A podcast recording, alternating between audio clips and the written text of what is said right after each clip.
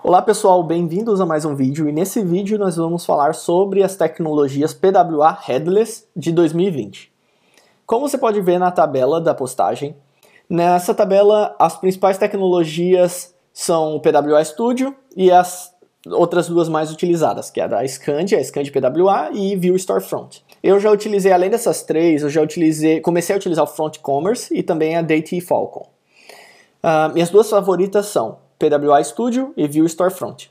Essas duas tecnologias elas te dão muita liberdade para poder uh, fazer diferentes coisas, né? Por exemplo, o PWA Studio ele tem a vantagem de ser mantido pela Magento. Então, uh, tem um suporte bom também, View Storefront também tem um suporte bom, mas ela tem vantagens diferentes. É uma vantagem de ser uh, oficial da Magento, né? View Storefront ele te dá liberdade. Então, assim, você vai conseguir integrar o seu tema criado para Magento num Magento 1 ou criado para o seu headless criado para Magento 1, você depois faz a migração para o Magento 2 e continua utilizando o mesmo tema com a mesma tecnologia. Isso não é possível através do PWA Studio, por exemplo. Ou mudar de plataforma, ir para Shopify, por exemplo. Então você consegue fazer isso através do View Storefront. Uh, eu vou trazer aqui também alguns fatores importantes para avaliação, que vai fazer sentido você ter essa liberdade ou não. Isso depende do, do que você está analisando para o futuro do projeto e da, dos projetos na sua empresa também, né? E para você, caso seja desenvolvedor freelancer também, no, no seu, uh, nos seus projetos que você pretende atuar. Fatores importantes a serem considerados, dentre eles, o primeiro mais importante é headless. Você precisa realmente ter uma tecnologia headless? É necessário para o projeto uh, uh, essa tecnologia ser implementada ou é só porque é uma palavra que está na moda, né? Então, quais são os fatores decisivos para é, você utilizar headless? Você tem que entender qual que é a dor do cliente para você entender qual a, a dor que o headless vem resolver para você saber se faz sentido ou não para o cliente. Senão, vai ser muito dinheiro investido num projeto que poderia custar cinco vezes mais barato e ter o mesmo resultado. Headless é a primeira questão. Segunda, experiência do time com as tecnologias envolvidas nesse processo. Então você tem que avaliar se, por exemplo, o seu time ele está familiarizado e qual o tempo de familiarização com essa tecnologia. Em, por exemplo, Vue Store Front usa Vue, PWA Studio usa React.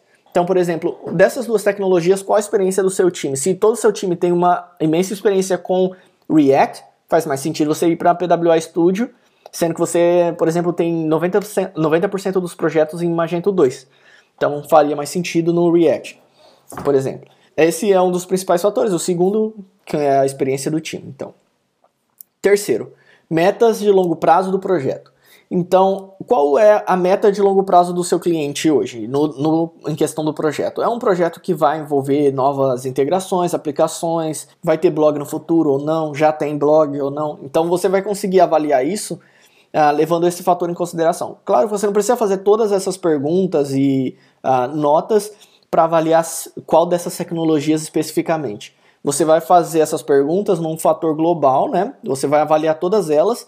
Quando você perguntar para o cliente, nas suas meetings com o cliente, reuniões, perguntando sobre uh, o futuro do projeto e quais as dores dele, então você vai saber atuando e resolvendo os problemas do dia a dia, mas já planejando o futuro do projeto. Então você vai avaliar isso durante o processo, né? É o que eu recomendo, é o que eu faço. Depois disso, temos metas de longo prazo da agência.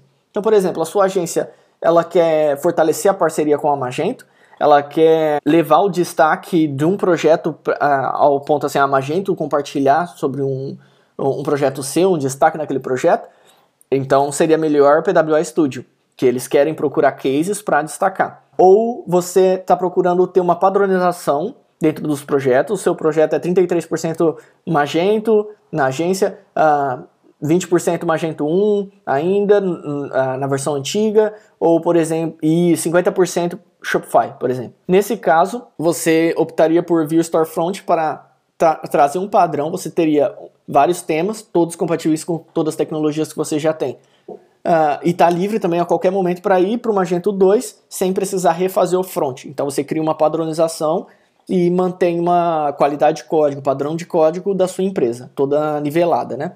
Então, esse seria uh, uma meta de longo prazo que faria sentido para você trazer uma ou outra tecnologia.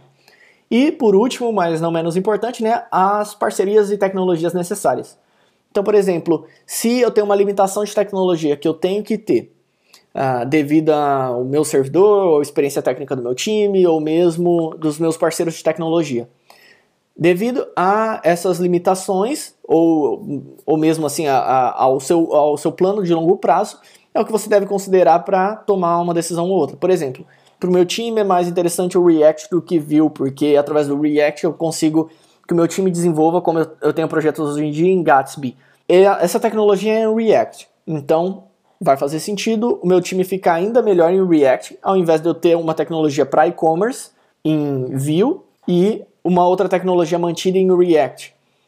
Faria mais sentido eu nivelar o máximo possível para cortar a linha de aprendizagem do meu time e profissionalizar ainda mais e focar em tecnologias únicas, né? É, padronizadas entre o time. Então, quem vai desenvolver para Magento, ele vai lidar com o React no front e vai lidar também com o React para fazer o WordPress.